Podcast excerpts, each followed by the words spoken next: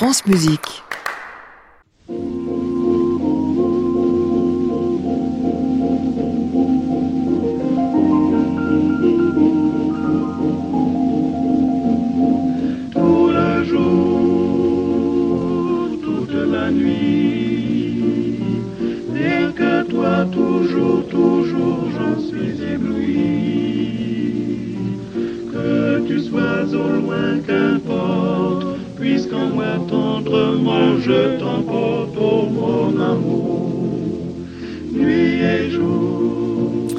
Bon, Bonsoir à tous et bienvenue dans le Classic Club sur France Musique et le vendredi, vous le savez, dans votre séance critique du club des critiques qui le seront fort peu ce soir.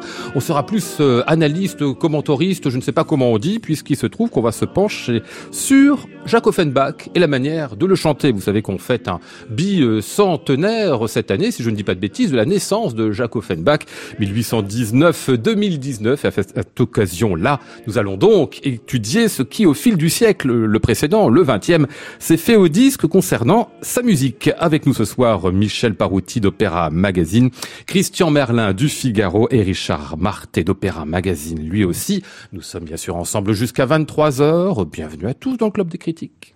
Ronde du Brésilien, chanté par M. Ragnaud de l'Opéra, record Edison.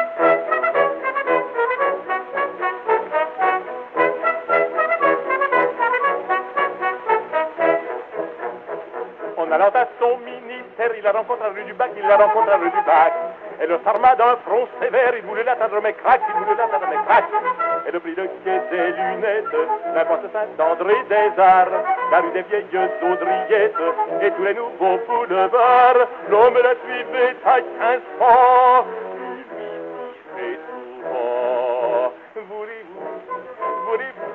Voulez-vous, accepter mon bras Voulez-vous, voulez-vous, voulez-vous accepter La femme ne répondait pas.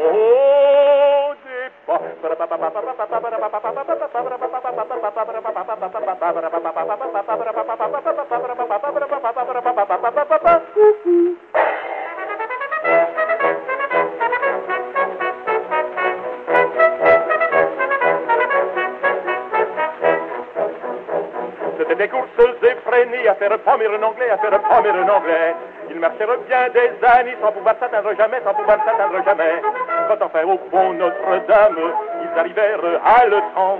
Il était mort, puis mais la femme était mère de huit enfants. Alors revenant sur ses pas, elle lui dit tout je veux bien, je veux bien, je veux bien prendre votre bras, je veux bien, je veux bien, je veux bien prendre votre bras, mais l'on me ne répondit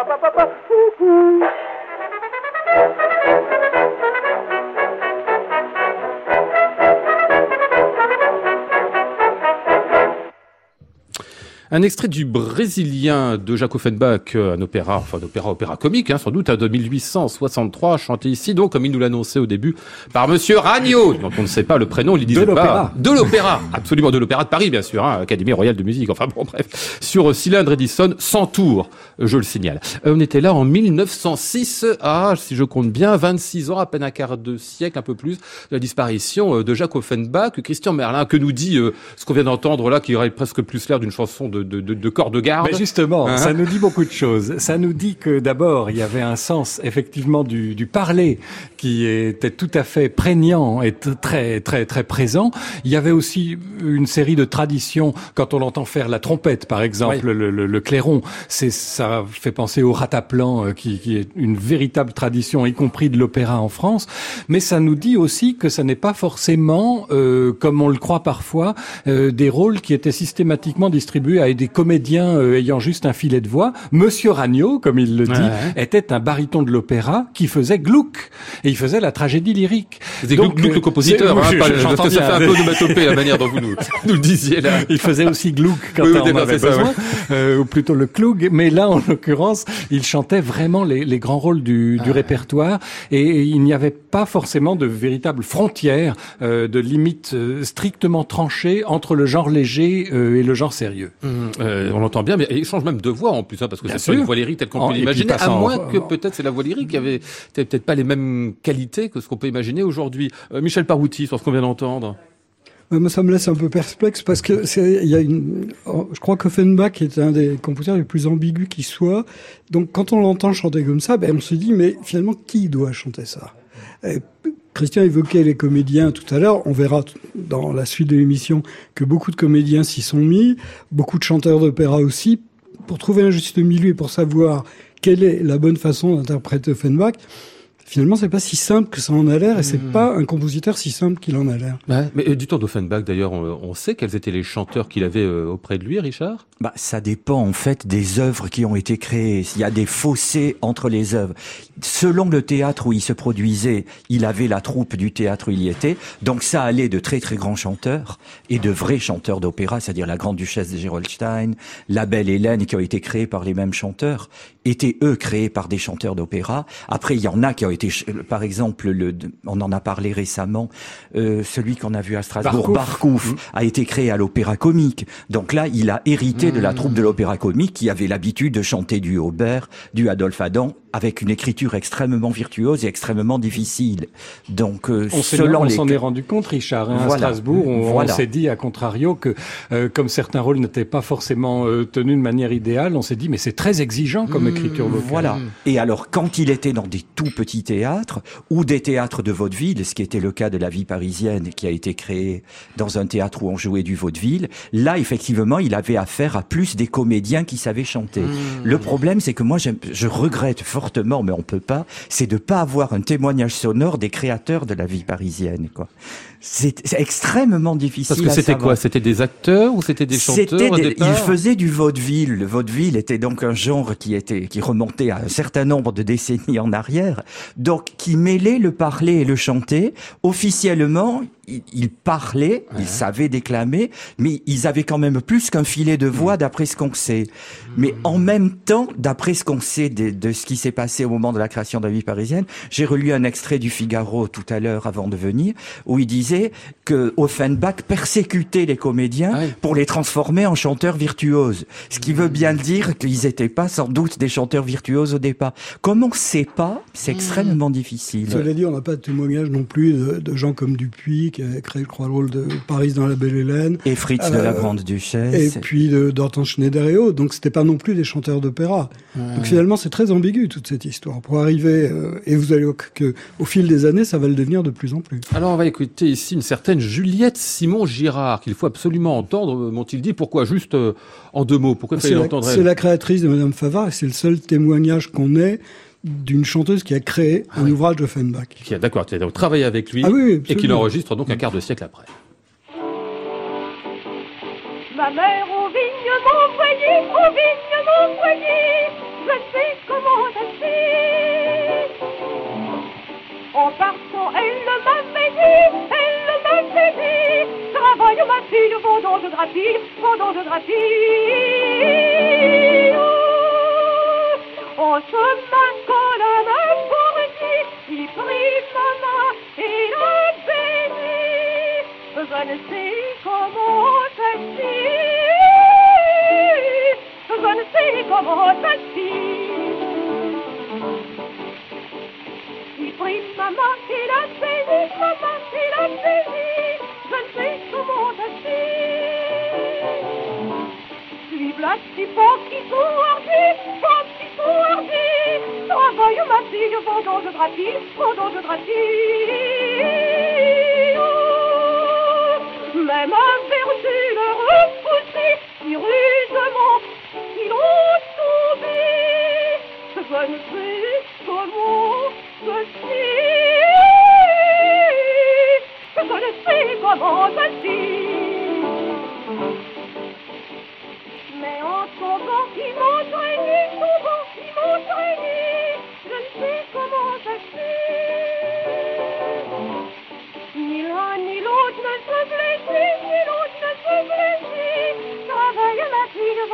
Je gratine, pendant je gratine.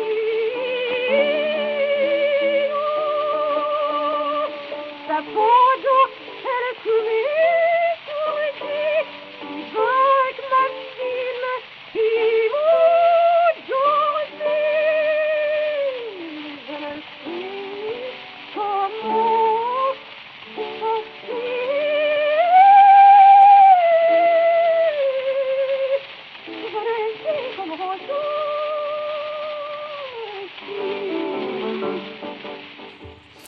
Un extrait de Madame Favard de Jacques Offenbach enregistré là en 1900. J'avais ma date sous les yeux tout à l'heure, 1903, par cette Madame euh, Juliette Simon Girard qui avait été la créatrice du rôle 26 ans plus tôt, alors qu'elle en avait, on faisait le calcul tout à l'heure, 19, c'est-à-dire qu'on allait sur un témoignage de quelqu'un qui a une cinquantaine d'années, donc À on est à peu près, au cœur 45, du sujet. oui. Voilà, c'est ça. On peut pas dire elle est trop vieille, par exemple, et puis euh, ça, ça, ça, ça perturberait l'écoute qu'on peut en avoir euh, rétrospective. Euh, Michel Bah, à Parouti. la fois, on peut dire qu'elle est trop vieille, on peut dire aussi que l'enregistrement, c'est quand même pas de haute oui, fidélité. en Alors, effet, oui. Ça n'arrange rien. Alors, ce qui est intéressant, c'est quand on, on écoute, par exemple, le même air par Edmé Favard et par euh, Fanny Lirévoile, qui toutes deux l'ont fait, Fanny Lirévoile étant la prof de, très longtemps, prof d'opérette, classe d'opérette au conservatoire, on s'aperçoit qu'elles ont tout à fait écouté ça. Ah oui. Il y a des similitudes dans le phrasé, il y a des similitudes dans la diction, il y a une façon de dire le texte.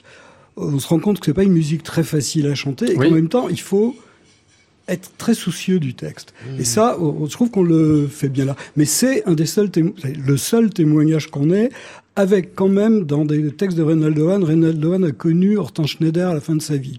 Donc elle lui a indiqué aussi comment elle chantait. Euh, ce qu'on entendait ici, euh, Christian, c'est comme une voix euh, virtuose qu'on entend là. Ah ben oui, tout à fait. C'est une vraie voix lyrique, mais de soprano léger. Alors, il faut préciser que le- le- le- l'enregistrement euh, d'archives, enfin les enregistrements très anciens, euh, sont toujours un peu défavorables aux voix aiguës, Oui. et notamment aux voix féminines aiguës, où, où- où le timbre forcément prend quelque chose d'acidulé qui n'avait peut-être pas forcément à ce niveau-là. Mais on entend par exemple ce petit vibrato très très serré qui a beaucoup inspiré les, les cantatrices qui sont qui sont venues après. Euh, en revanche, il y a un côté un peu moins euh, un peu moins flatteur, un peu moins séducteur que par exemple on a des témoignages de très grandes cantatrices comme Emma Calvé qui était elle une, une vraie euh, soprano lyrique, disons, qui a créé Sappho, euh, bon des choses comme ça, et où il y a une, une rondeur qu'on n'a pas vraiment ici. où ça- dit, ça, ça- dépend aussi comment ils sont travaillés. Mais bien entendu. hein. Euh, D'une certaine manière, c'est peut-être la, la musique, la manière dont elle est accompagnée, mais aussi la façon dont elle est chantée. J'ai presque l'impression qu'on n'est pas très loin du café-concert ici. Je me trompe, Richard, ou il y a une sorte de, de, de lien qu'on peut faire entre ces musiques? Moi, j'entends pas du café-concert, mais je, je devais rebondir et dire la même chose que Michel et Christian. Moi, je ne me fie jamais, je vais vous dire, Lionel, aux enregistrements de cette époque. Oui. Le, la, la prise de son, la manière dont c'est fait. Écoutez, vous avez, le- elles ont presque toutes la même voix. Christian le disait très justement. Je pourrais vous, vous pourriez écouter derrière Adeline Apathy, grande diva d'opéra, qui la même année enregistre des airs. Vous en, vous entendez à peu près la même couleur de voix. Ah si, Michel. Avec Paty, je suis pas sûr. Là. Moi, pointu, quoi. C'est toujours pointu. Parce que l'enregistrement euh, écrète oui. énormément, et puis... Ah, bah, euh, oui. Voilà, c'est toujours sûr. pointu. Moi, ce que j'aime surtout dans ce qu'on vient d'entendre, c'est la, c'est la qualité de la diction, Ah oui. quoi. Ouais. Il y a un extraordinaire sens du texte et qui a perduré quand même. hein. Ce qu'on entend là, c'est ce qu'on entend dans toutes ces bandes de la radio des années Absolument. 50, des concerts radiophoniques de, lyrique de de la RTF, du service lyrique, qui faisait des opérettes à tour de bras qui ont été en partie rééditées en CD dans différentes avec collections. L'orchestre radio lyrique. Avec l'orchestre, Jules Gressier, des gens comme ça, qui, Marcel Cariven qui dirigeait.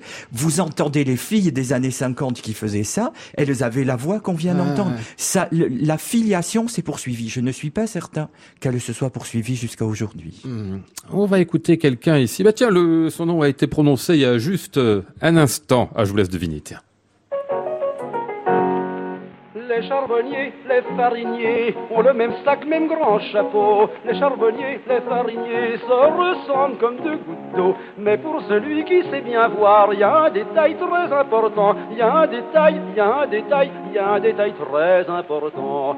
C'est que le charbonnier est tout noir, tout noir, et que le farinier est tout blanc. Tout blanc, tout blanc, tout blanc, tout blanc. Les fariniers sont bons enfants, tout blanc. Oui, le farinier est tout blanc, tout blanc, tout blanc, tout blanc, tout blanc. Les fariniers sont bons enfants.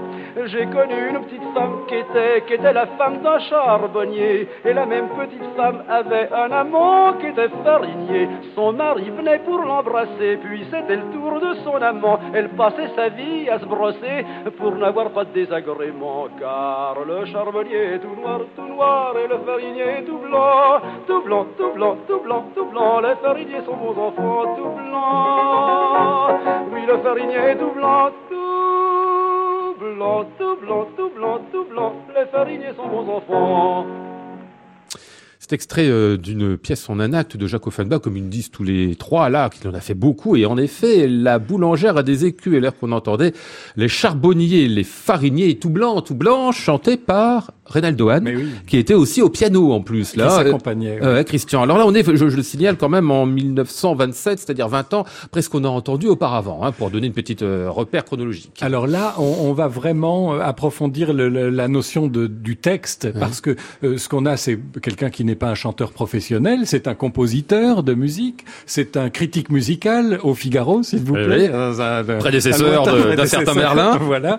Et, euh, et alors, il y a là-dedans un naturel avec lequel il fait ça qui, moi, me, me laisse pantois. Il s'accompagne au piano. On a presque l'impression qu'il a la cigarette au Oui, bec. absolument, ouais. Euh, Il y a un côté proustien en même temps, une sorte d'élégance nonchalante, mais tout est juste. C'est-à-dire que il- la voix n'est pas placée au sens d'une voix lyrique, disons, mais c'est parfaitement juste, extrêmement phrasé. C'est la, c'est la perfection. Toutes les intentions sont là, musicales et, et, et, et, et textuelles et dramatiques. Enfin, Ouais, a- je veux dire, il y a, y a tout. C'est juste pas une, une voix comme on est habitué à l'opéra. une- euh, c'est- c'est- voilà, c'est un quoi, un baryton léger, on pourrait dire quelque chose comme ça. Michel Parouti qui a l'air de fulminer là. Là, je fulmine pas, mais je trouve que t'es quand même gonflé de dire que la voix est pas placée. Mais Moi, si, je trouve qu'elle elle est très bien placée. Je, surtout. je, je, je me comprends, je voulais juste C'est quelqu'un qui a suffisamment réfléchi sur la technique du chant et qui a écrit Exactement. sur la technique mais, du et chant faire. remarquablement, et, et qui s'y connaissait très très bien, mais ça n'est pas une grande Ah, voix une d'opéra. voix C'est ça que je voulais c'est dire. pas une voix de scène, mais c'est non seulement quelqu'un qui fait attention au texte, mais qui est un formidable musicien. Ah oui. Je veux dire que l'équilibre idéal, pour moi, c'est ça. Ah oui. Pour Jacques Offenbach. Oui. Ah ouais, il faut dire que c'est un 10 heures aussi, comme vous disiez tout à l'heure, c'est ça, hein, on absolument. comprend absolument tout. Hein. Ah ouais. euh, pardon, je prononçais le, le mot de cafcons tout à l'heure. On est un petit peu, entre- quand même, dites-moi, entre le cafcons et la mélodie dans ce qu'on entend là, non? Bah, Même pourquoi pas, pas, mais je ouais. veux dire, ça n'a rien d'injurieux. Pas du tout, c'est pas ce que je voulais dire. non mais pour dire d'où vient Jacques Offenbach, euh, Richard Barthé. Oui, moi je- je dois dire que ce que fait Reynaldo Hahn me plaît assez. Je crois que j'aimerais. Alors. C'est assez intéressant. Moi, c'est le genre de choses, vous m'auriez demandé ça il y a 40 ans, je vous aurais dit né. que je supportais pas. si, si, j'étais né. C'est le genre de choses que, je- que je supportais pas. C'est-à-dire, je supportais pas les comédiens Oui. ou les, les voix. C'était pas un comédien, Reynaldo Hahn, évidemment. Mais pas les grandes voix. Moi, c'est vrai qu'on en parlera après. Quand certains chanteurs sont arrivés chez Offenbach, a priori, ça m'a pas déplu. Quand Régine Crespin est arrivée, j'étais plutôt content, quoi. Et avec le recul, je me dis qu'on a tellement dévié, on est allé tellement dans le sens de mettre des chanteurs d'opéra dans ce genre de morceaux, que finalement, j'aimerais bien qu'on revienne à ça. Il y a effectivement un naturel et un mélange de sophistication Mais, aussi. mais là, là, je pense que ce qu'il faut dire, c'est que le fait de mettre des chanteurs d'opéra aussi, c'est aussi un phénomène de l'industrie du disque à une certaine époque. Attendez, monsieur, vous êtes Oui. en train de voir dans le temps, Voilà. là, d'avancer Ah bah un petit peu trop, là, mais, parce que voilà. justement, il va falloir qu'on aille du côté des, des comédiens. Juste une chose sur cette première partie d'émission qu'on vient de faire sur les, les origines de ce qu'on peut savoir, évidemment, la façon dont euh, la musique de Jacques Offenbach était chantée au début du XXe siècle. Je retiens quand même, c'est que lui-même a écrit en fonction des lieux pour des typologies vocales extraordinairement différentes et que ça peut expliquer d'une certaine manière qu'après chacun ait pu y retrouver ses petits parce qu'après tout il avait composé aussi bien pour des acteurs un peu chanteurs que pour de grandes voix lyriques. Oui, mais en même temps, quand on réfléchit, euh, sauf erreur, euh, La Belle Hélène, Paris de La Belle Hélène, n'a jamais été chanté par un comédien. quoi. Hmm. C'était au moins un chanteur. Parce que pour Oui, mais chanter je veux euh, au fonction des- Montida 3DS, croyez-moi, c'est pas se- un acteur qui peut le faire. Faut se le coltiner, là. Hein, donc, euh, Non, il a vraiment écrit pour des chanteurs. Voilà. Après, bon, ce qu'on en a fait, c'est une autre question. Mais, Et euh, puis je me demande s'il n'y a pas un tournant vers euh, je- peut-être 1860, enfin justement vers le moment où il fait son entrée à l'opéra comique, même si c'est un four euh, Barcouf. Barcouf, Et, et- mais là, du coup, il a accès à des théâtres quand même où il y a des troupes euh, avec des chanteurs aguerris et, et très virtuoses, et il en tient compte dans son écriture. Classic Club, Lionel Esparza, France Musique. Il est 22h30, euh, deuxième partie de notre programme. Je vous rappelle que nous parlons de la façon dont on chante Jacques Offenbach depuis un peu plus d'un siècle. On va faire un tout petit bond dans le temps de 4 ans, mais vers une toute autre manière de chanter la musique du grand Jacques.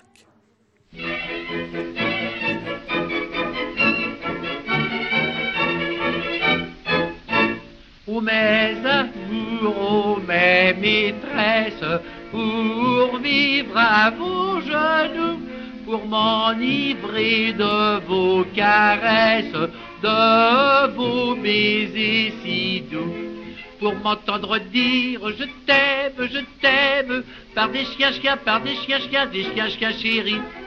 J'ai donné mon argent et même, et même, tout l'argent, oui, tout l'argent, l'argent de mon pays. C'est un peu vite, mais si c'était à refaire, si c'était à refaire, je le referais. V'là, v'là, v'là mon caractère, v'là mon caractère. V'là, v'là, v'là mon caractère, v'là, v'là, v'là mon caractère.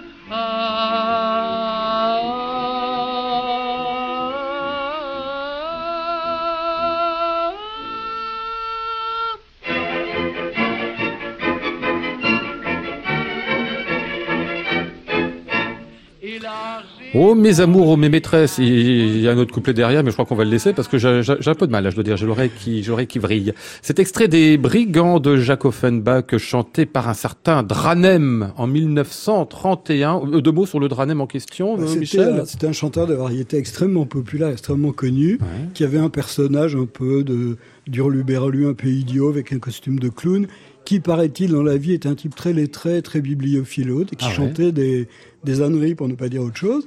Et en, dans les années 30, au moment où il a enregistré ça, il y avait eu une reprise des Brigands, je crois, à Paris, à la, à la Gaîté Lyrique, et c'était lui qui tenait le rôle du caissier. Et c'est- on peut dire qu'effectivement, c'est une des une des dérives qu'il y a eu de plus en plus de quelquefois de donner à des chanteurs de, qui n'avaient rien à voir avec l'opérette ou même l'opéra. Mais c'est pas récent, hein. en 1912 ou 13, il y a eu une production de la vie parisienne et un des rôles principaux était tenu par Mistinguett. Ah oui. Donc c'est pas... euh, Mais ça a été une manière aussi de, de, de, de rendre plus populaire peut-être la musique de Jacques Offenbach. On peut le rattraper comme ça, vous n'êtes peut-être pas obligé, euh, Christian. Oui, oui, ben, de toute en le donnant parce- à des interprètes oui. extrêmement populaires. et du coup, euh, c'était des mélodies que, que les gens pouvaient fredonner après. Mais là, c'est tout à l'heure, vous parliez de Kafkons.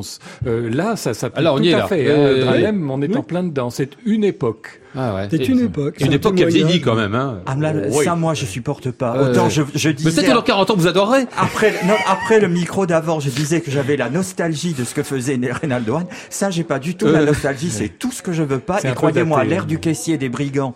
La dernière fois où je l'ai entendu, c'était sauf erreur à l'Opéra de Bordeaux avec Loïc Félix. Alors là, moi, je Hmm. prends un chanteur d'opéra tout de suite Non, mais parce que c'était bien plus drôle et remarquablement chanté en Mais plus. le problème, il n'est pas de savoir si on aime ou si on n'aime pas ça. Le problème, il est de savoir que ça existait à une époque et pourquoi ça a été fait.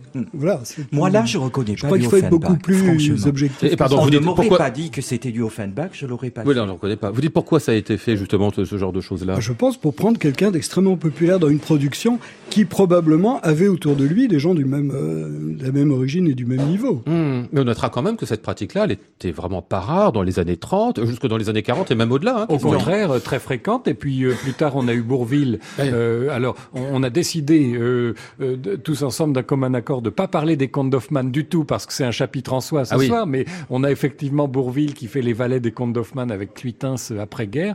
Et euh, c'est- un peu dans cette dans cette lignée-là, dans cet ordre. Bah, il y a eu l'enregistrement fameux du, des extraits de la vie parisienne avec Dario Moreno en brésilien. Ah oui, qui, est quand même assez drôle lui pour le Oui, coup. oui, hein. oui, oui, bien sûr. Bah, il avait Bon, du chaque, chien, hein, chaque, époque, oui. chaque époque a sa façon de, de voir le, le comique. hein. Ah, ouais. Ah ouais, écoutez, Là, on n'est justement, pas loin des comiques troupiers. justement Bourville, puisque vous nous y engagez, euh, Christian, qu'on qu'on lit sur pièce, comme on aura certainement pour beaucoup d'entre nous dans l'oreille, mais histoire de se souvenir quand même.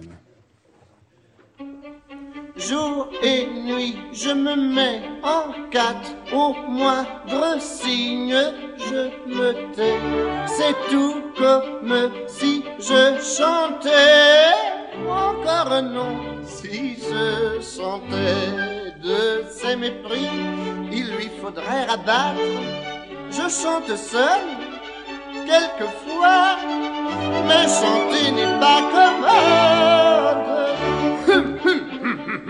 Ah la la la la la la la la la la la ce n'est pourtant pas la voix. La la la la la la la la la la la la la qui me fait défaut, je crois.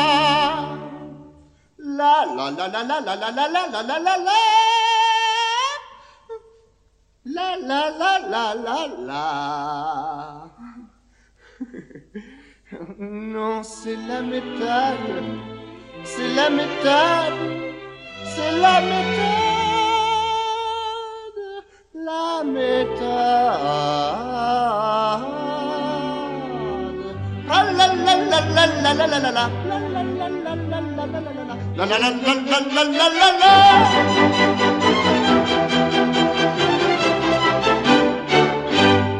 La Je savais par expérience personnelle que le ridicule ne tue pas, mais on en a une confirmation euh, féroce avec euh, Bourville, donc, qui chante ici cet extrait des Contes d'Hoffmann. Euh, version Cloïtins, quand même, c'est pas rien, Richard. Bah, c'est ça, en fait, qui est gênant. C'est que vous avez cet air, là, vous l'avez détaché, c'est normal. Mais il arrive au milieu du d'une distribution, vous avez quand même Raoul Jobin, Jory Bouet de mémoire. Il y a effectivement René Dorian, on en parlait hors micro. Donc vous avez des grands chanteurs d'opéra.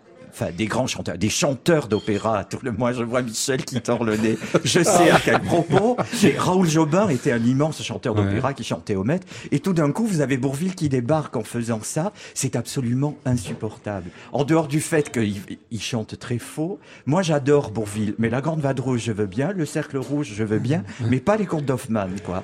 Et ça, c'est, ça prouve exactement comme vous le disiez avant. Dans les fins des années 40, on en était encore à confier ça à un comédien. Qui En, 1900 chantait en aussi, 1948, hein, mais- dans cette version-là. hein. Cela dit, ce qu'ils avaient quand même en commun, euh, les, les chanteurs et, et Bourville, c'est l'amour de la langue et, et le, le souci de la, de la diction. Et la présence en scène. Absolument. Et, et bien des années plus tard, quand Hugues Gall a fait les contes d'Hoffmann, euh, mise en scène de Carsen à l'Opéra Bastille, euh, il avait d'abord euh, engagé un chanteur allemand qui s'appelait, je me souviens encore, Roland Wagenführer, un ténor, euh, et euh, qui n'avait jamais chanté en français. Et Hugues Gall, croyant bien faire, lui a envoyé euh, l'enregistrement Cluitins pour qu'il se familiarise avec le style. Le chanteur a annulé sa participation. Il a dit j'y arriverai jamais à chanter la langue comme ça. Je- J'en suis incapable. Ah oui, je préfère m'abstenir. Je, je, je vais être complètement à côté de la plaque. Donc ça veut dire pour un chanteur de maintenant étranger, il y a un modèle quand même, un, Mhm. modèle français. Ah ouais. Euh, pardon, je vais me faire un peu l'avocat du diable quand même sur ce qu'on vient d'entendre. Après tout, dans une, une production lyrique d'un opéra de Jacques Offenbach, même si c'est les contes d'Hoffmann, qui est l'opéra le plus sérieux, on va dire, euh, qu'il ait fait, essayer de dire on va mêler des voix euh, de grand opéra et puis euh, des voix un petit peu autres, non seulement pour le côté populaire, mais parce que ça va peut-être aussi souligner les deux aspects qu'il y a dans cette œuvre-là, c'est-à-dire le tragique d'un côté, Alors- enfin une forme de tragique, une forme de vraie comédie de l'autre. Est-ce que Bah, c'est pas comme un peu Tout idoine l'équilibre et ce qui, les gens qu'il a autour de lui. Ça aurait peut-être beaucoup mieux passé à la scène qu'au disque. Hmm. C'est ça, parce qu'à à la scène, la présence de Bourville pouvait se justifier. Là où disque, en effet, ça fait un peu. Puis on peut être très drôle et chanter juste et bien. Oui, oui, d'accord, d'accord. Oui, oui, oui, j'entends bien. Oui, oui. C'est pas incompatible, Lionel. Euh, ne me regardez pas comme ça en disant Non, ça. non, bon, c'était, c'était Bourville en 1948. Classic Club, Lionel Esparza, France Musique. Bon, on fait un petit euh, saut dans le temps de 10 ans, 1958, et c'est un spectacle qui va tourner quelques années, très important. La vie parisienne par la compagnie Renaud Barrault. Pourquoi il est important, ce spectacle-là, dans la manière d'appréhender le Jacques Offenbach et la manière dont Bah, on le chante, euh, Michel Parouti Déjà, il est, il est important parce que la même année, je crois, les Renaud Baron montaient aussi le, jouaient aussi le sujet de satin. Donc, euh, c'était quand même, quand même même un peu faire le grand écart. Euh, c'est important parce que euh, il y a seul. Alors, on a deux témoignages. On a des extraits qu'on va, dont on va écouter un, fragment qui ont été enregistrés, et il y a eu aussi quelques années plus tard une captation télévisée qui est éditée en, DVD. Euh, c'est important d'abord parce que on a affaire à une chose qui, moi, me semble essentielle dans ce répertoire-là. On a affaire à une vraie troupe. C'est-à-dire qu'on a un ensemble de comédiens qui savent comment jouer les uns avec les autres, qui rebondissent, qui... Aucun, pratiquement, n'est vraiment un chanteur. Jean de Sailly avait un petit filet de voix. Il a, il avait fait, il avait tourné une version filmée de Véronique euh, une dizaine d'années avant. Bon, il chante gentiment, mais c'est pas un grand chanteur. La seule dans la troupe qui était aussi une chanteuse, mais une chanteuse de variété en même temps qu'une comédienne, c'était Suzy Delair. Malheureusement, pour la reprise et le DVD, on a Micheline Dax. qui pas- Mais je crois, je crois que c'est cet esprit, de, cet esprit de troupe et c'est à la fois cette espèce de de jovialité, de gaieté et d'élégance. C'est-à-dire que c'est extrêmement drôle. Euh, la partition est totalement charcutée pour le disque, pour que tout rentre sur un, un seul, un seul micro-sillon quand même. hein. Mais il y a ça, il y a cette atmosphère, il y a ce chic, cette élégance euh, qui n'est jamais vulgaire et qui est souvent extrêmement drôle. Et, et c'est bien chanté au moins?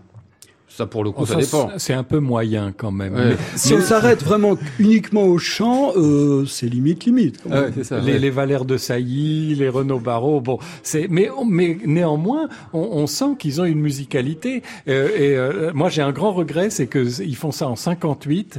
Ça fait seulement un an que Pierre Boulez n'est plus chef de musique chez Renaud Barrault.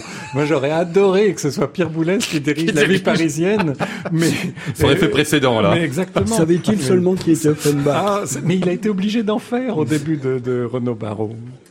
Allez, on va écouter euh, sur suggestion de Michel le final de cette vie euh, parisienne selon la compagnie Renaud Barrault donc. Mes bons amis, je vous présente une gantière autrefois innocente et qui pour moi, et qui pour moi, renonce à vingt ans de vertu.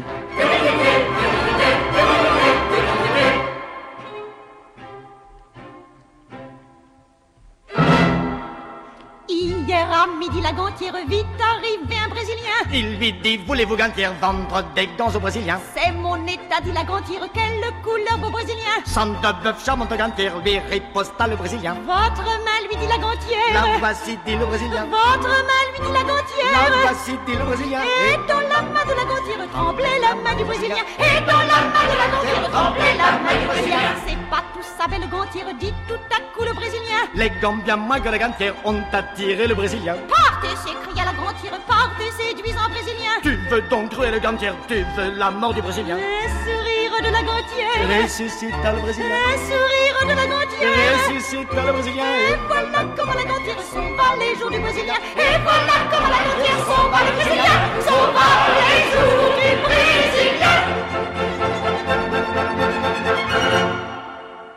Mesdames et messieurs, le souper est servi. C'est souper avec du bruit, du champagne pendant toute la nuit. Et des chansons. En cherchant dans la ville, on trouverait, je crois, quelques maisons tranquilles pleines de bons bourgeois. Ces dignes personnages ne font pas comme nous. Ils disent qu'ils sont sages, nous disons qu'ils s'en foutent. Et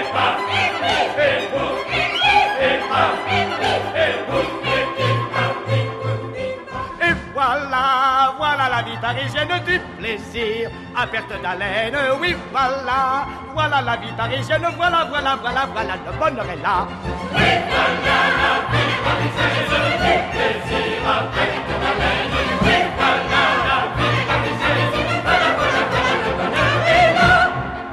Maris infidèles au bercail ramenés. Des séducteurs modèles, pernésés, consolés. Drames et comédies à longtemps bien que mal. Oui,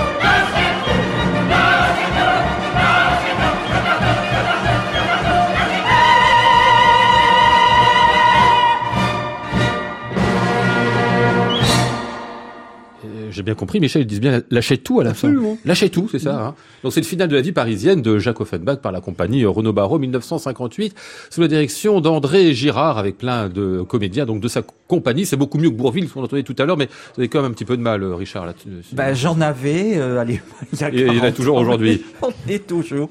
Non, Michel a raison, il y a un vrai esprit. Il y a, un il y a esprit, une oui, troupe. absolument. Ce que je regrette, c'est qu'on ait ce témoignage discographique et, et de pas l'avoir vu en scène. Ouais. Je pense qu'en scène, ça devait être vraiment rigolo. Ah, le DVD et le DVD est très, très ça drôle. devait être très très drôle. Là, le reflet sonore est quand même extrêmement difficile. En plus, Simone Valère est presque toujours trop basse dans l'aigu. Donc Oui, mais à la limite, on s'en fiche. Moi, Ah ça oui, mais me- là, non, non, ça non, non, non. C'est là l'ai qu'on tellement voit, ce écouté, ce disque. La vie parisienne, c'est là qu'on voit qui. ah, C'est pour ça, je répète, c'est vraiment l'œuvre d'Offenbach où je voudrais savoir comment chanter les Cela créateurs. dit, il y a eu pire que ça, parce qu'il y a eu une production à Lyon mise en scène par Alain Françon dans les années 70, peut-être même un peu plus tard, où il y avait aussi énormément de comédiens, et c'était franchement, d'abord c'était pas drôle, et en plus c'était, euh, enfin voilà, ils chantaient aussi mal. Mais j'allais vous dire, oui, ce qui se passe dans les années 60-70, c'est une sorte de déclin de, de, de, de l'opérette, en particulier en région. On sait que dans les grands théâtres régionaux, même dans les petits, parfois, il y avait des troupes inhérentes, des troupes installées, bon, tout un tas de choses qui se passaient. On faisait beaucoup d'opérettes dans les années 40, dans les années 50, euh, partout en France. On en faisait encore beaucoup dans les années 60. et encore dans les années Et dans les 60. années 70 aussi, croyez-moi, parce oui. que j'en ai vu à Bordeaux. Ah oui, vous avez vu moi, hein. aussi. C'est- Je crois Ah que c'était oui, la période où ça, où ça baissait et Non, en non, qualité et, en- c'est- et en impact. En, en- quantité, pas tellement à ce moment-là. C'est plus tard, c'est vers les années 80 qu'il y a une ça désaffection. Euh, en Alors, revanche, a- euh, la qualité, euh, on, on a vu arriver aussi une génération de chanteurs spécialisés dans l'opérette, Ouais. euh, où, où c'était parfois un- une cote mal taillée entre entre la voix lyrique, mais trop légère pour faire du, du grand lyrique. Et, euh, honnêtement, c'était quand même un petit peu un petit peu acidulé tout ça. Oui, et puis il y avait aussi un, un problème que dont beaucoup de directeurs de théâtre ont parlé, c'est que en fait monter une opérette ça coûte aussi cher que monter un opéra parce qu'il y a souvent beaucoup, beaucoup de plus moyens, de décors, hein, beaucoup oui. plus de costumes et autres. Donc euh, à partir du moment où les théâtres ont commencé à freiner un peu pour des raisons d'argent, tout simplement, ben, il y a eu moins d'opérettes. Et en général, d'ailleurs, euh, c'était pas Offenbach, si je me souviens bien, le plus représenté. On jouait beaucoup euh, Audran, Planquette et compagnie. La fille de Madame Angot. euh, Mais euh, Offenbach n'était pas le plus représenté. Et on jouait toujours les mêmes, c'est-à-dire la vie parisienne et La la, belle belle Hélène. Ouais.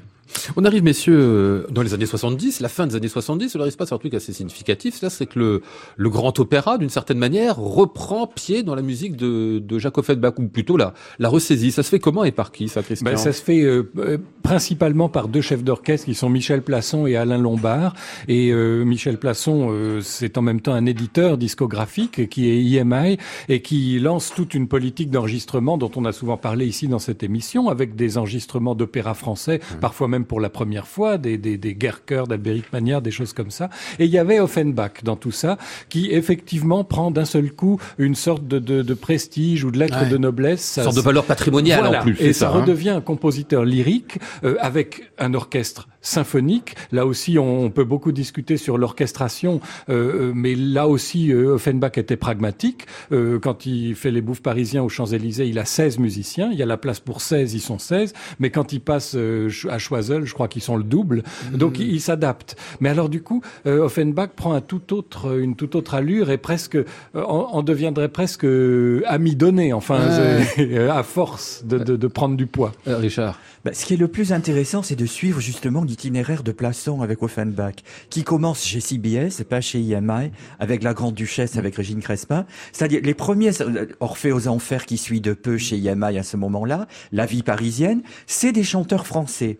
Et puis après, Plasson évolue début des années 80, les disques qui sont faits à Toulouse toujours. Mais alors là, on change. On a Teresa Berganza, Eh oui. On a Jesse Norman, on a John Hayler. C'est-à-dire, on prend des distributions internationales qui Carreras. Ça, mais je crois pas, je crois pas que ce soit Plasson qui est voulu. Je crois que c'est la politique des maisons de Oui, disques. oui, qui éditeurs, oui. Et on entre en plein dans le star system. Ah oui, c'est ça. Et Parce, du- parce- avec parce que le star system de l'opéra qui est en train de se mettre en place au niveau Totalement. international, fait, qui est déjà bien Totalement. mis en place. C'est-à-dire, vous écoutez La Grande Duchesse avec Régine Crespin, Alain Vanzo, et Mesplé. et Vanzo et Mesplé, vous avez une forme d'authenticité et une qualité de français. Ouais. Excusez-moi, j'aime beaucoup euh, Teresa Berganza et j'aime beaucoup José Carreras, Ah mais la péricole, c'est ah vraiment extrêmement bizarre ce qu'on entend. quoi ça, ressemble à rien. Jesse aussi. Oui, c'est il y a une dérive là. Hmm. On va écouter avant la dérive donc si vous le voulez bien et vous l'avez nommé Régine Crespin dans la grande duchesse.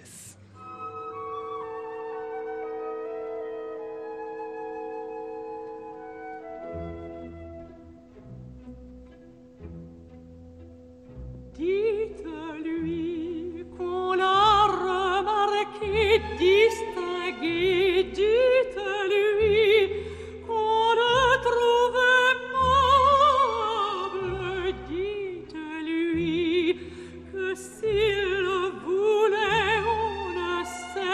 De quoi l'on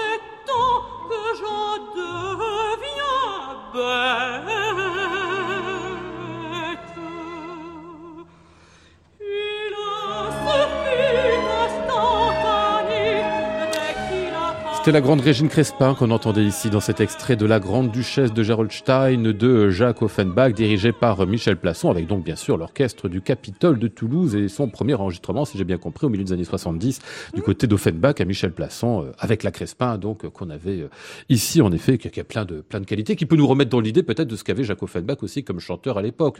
On va dire ce niveau-là, on n'a pas de type de disque typologie vocale. Schneider, donc on ne sait pas. Ouais. Mais on peut imaginer que c'était ce côté grande dame, ce côté. Pas- Elle c'était pas une chanteuse d'opéra, Hortense Schneider, hein, au sens. Mais de toute façon, moi j'ai horreur de parler de ça parce que comme on ne sait pas? Oui, et bah on oui, n'a oui, pas de traces sonores, très indé- je- indéfinies, Je sais pas comment elle chantait Hortense Schneider. Ce qu'il y a, c'est que pour avoir vu Régine Crespin dans La Grande Duchesse, il y a, y ça aussi qui a beaucoup compté. Elle ne s'est pas contentée de le faire au disque, elle l'a beaucoup fait à la scène. Mhm. Elle a fait une tournée en France et ça a énormément compté aussi que cette Tosca, cette maréchale du Chevalier à la Rose, fasse le Tour de France en Grande Duchesse. Hmm, Ça donnait une sorte de, de gage de sérieux en plus, d'une certaine manière, à cette musique. hein. Alors là, avec les derniers enregistrements de, de Michel Plasson chez euh, EMI autour d'Offenbach, on arrive à l'année 1984. Je trouve que cinq ans après, il y a Johnny Note Gardiner à Lyon qui fait Les Brigands. On va pas écouter ça, mais ça me dit quelque chose que peut-être face aux excès dont vous nous parliez euh, tout à l'heure, Richard, il y a comme un besoin tout d'un coup de dire, faut revenir à quelque chose d'un peu plus, euh, d'un peu plus serré, d'un peu plus authentique entre guillemets. C'est ça le parcours, Michel? Oui, je pense qu'il y a un nouveau regard aussi sur les partitions, parce qu'il y a eu beaucoup de problèmes d'édition des partitions. C'est pour ça que Jean-Christophe Keck, en ce moment, est en train de faire pour and Dogs une, une version critique de, de, de, de l'œuvre d'Offenbach, qui en avait bien besoin, parce que ça a été mis à toutes les sauces avec des coupures, des rajouts, des, arrangements, autres. ouais. Et des arrangements. euh, Ah ben dans les chanteurs de variété, on a oublié Joséphine Becker qui a chanté Ah oui, aussi, la, oui, oui, la oui. créole dans les années 30. Vous voyez, on était en plein, de- plein dans ce truc-là. Bon, il y a eu ce, donc ce problème d'édition. Et puis il y a le problème des adaptations aussi, euh, les réécritures, les transpositions. les- Donc tout ça n'est pas n'est pas simple du tout. Mais on est quand même revenu avec Plaçon Lombard, avec euh, Johnny Joseph Gardiner qui a un peu surpris tout le monde en, en faisant ça. Et puis après avec Minkowski dont on va parler, oui, on est revenu à une autre vision qui était vraiment une vision musicale. Ouais. Gardiner, ça a surpris et pas surpris en même temps parce que il avait préparé le terrain. euh, alors d'abord par ses rameaux, bien sûr, et puis l'étoile de Chabrier. Il faudrait retrouver les dates exactement, mais je pense que l'étoile est. Bah, c'est est- sa période avant. lyonnaise, en fait. C'est voilà la période 83, lyonnaise. 84, Et, et 85. ça s'inscrit pour lui dans une logique d'amour du chant français quand même. Mmh. Et finalement, il, il ne voit pas de rupture entre Rameau, euh, de Chabrier, euh, Offenbach. Et il a peut-être pas entièrement tort d'ailleurs. C'est le premier d'ailleurs à nous dire finalement vous Ah, avez mais une sorte de continuité dans la, dans la Exactement. musique française, dans le chant français en Et du particulier. coup, alors de de de, euh, de recruter des chanteurs euh, qui ont été formés à une nouvelle, à un renouveau du chant français. Euh, ça, on le dit souvent à, à ce micro-là. On se répète un peu, Ah Euh, oui, mais qui c'est vrai. Mais mais qui vient de de qui ont commencé par l'école baroque et qui ont reconquis le chant français du 19e siècle avec un sens du style, de la diction euh, qui qui est impressionnant. Alors ça va être le cas bien sûr euh, pour les chanteurs qui travaillent avec Marc Minkowski quelques années après encore. Je- on dit Minkowski, on n'a pas nommé Laurent Pelli, c'est pourtant dans leur travail à tous les deux que les choses se sont faites, non Richard? Ah ben, ça a été un tel succès, quoi. La, la Belle Hélène et la Grande Duchesse euh, de Gerolstein au Châtelet, et avant l'Orphée aux Enfers qu'il y avait eu à Genève et à Lyon, c'est ça, dans l'ordre, ça a été quand même d'une importance très très très déterminante. Alors là, en plus, c'est l'exemple même, la Belle Hélène et la Grande Duchesse, que vous prenez une star internationale, sauf que Felicity Lott, elle sait exactement ce qu'elle fait, dans un excellent français, c'est pas Jessie Norman, c'est pas Teresa Oui. Berganza. Comme quoi, c'est pas que j'interdis ou qu'il faut interdire les stars internationales ou étrangères, mais elle, elle le fait extrêmement bien, comme ses consoeurs ne le faisaient pas 15 ans avant. Ça a énormément compté. En plus, c'est des du moins pour les éditions, au disque archi complète. Oui. Donc Jean-Christophe Keck est arrivé, les premières éditions critiques, elles ont été enregistrées, notamment en CD, puisque je crois c'est Mais c'est lequel qui est plus complet sur le CD que le DVD, je crois. Euh, je Il y ne en a sais- des oui. Je ne sais plus. Je crois que c'est la Grande Duchesse. Mais les deux premiers qu'il a faites, c'était pas l'édition de Keck. C'était l'édition de quelqu'un qui s'appelait Robert Didion. je L'Orphée aux Enfers. oui. Mais toujours est-il qu'il avait une volonté presque philologique, qui était Bien déjà sûr, une sorte d'équilibre, oui. de tenir à la fois le musicologiquement exact et puis trouver euh, une manière et puis, de, de ça jouer, de chante chanter. extrêmement bien. Ça Mm. chantait très bien au Châtelet, ça chante très bien dans le disque. Il y et avait en même des- temps, qu'est-ce que c'est drôle. Avec des, Ah Yann, oui. des Yann Beuron, des, des Michel oui. Sénéchal aussi, enfin des gens Et des gens abattage familiers. incroyable. Ah et des gens marrants, quoi. Mmh. Et vous avez cité euh, Felicity Lott, et ben on va l'entendre ici dans ce couplet d'Hélène, Amour divin.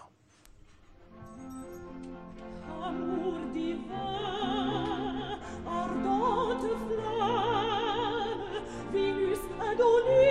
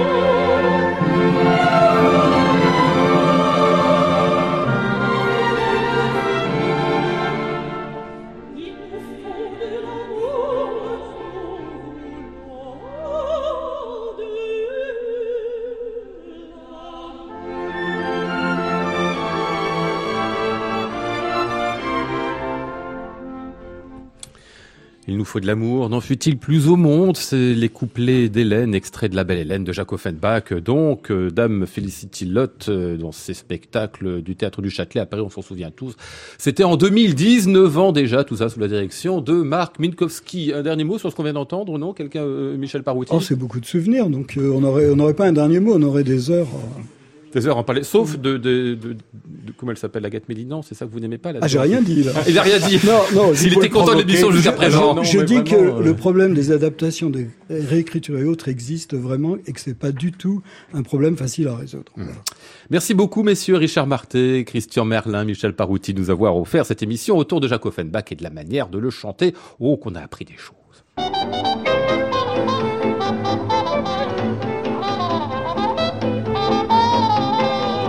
Nous étions ce soir avec Flora Sternadel, Maud Nourri, Max James, Christophe Goudin et Adrien Gaza. Voici le ciel peuplé de ces moutons blancs. Voici la mer troublée, spectacle troublant. Je vous retrouve lundi. Nous serons avec le chef d'orchestre Tougan Sokiev. Et comme il est au 7, l'émission s'appelle Au 7 et match. J'entends la ville qui me dit bonsoir. Et moi sur le quai de la gare, je dis de mon mieux des mots d'adieu. Et une grosse bise à Antoine Courtin qui nous est revenu euh, ce soir à aller comme il n'a jamais été à aller. Allez, je vous dis euh, une très bonne nuit, un très bon week-end. On se retrouve donc lundi et à 23h, vous avez rendez-vous avec Bruno Le Thor pour son tapage nocturne. À réécouter sur francemusique.fr.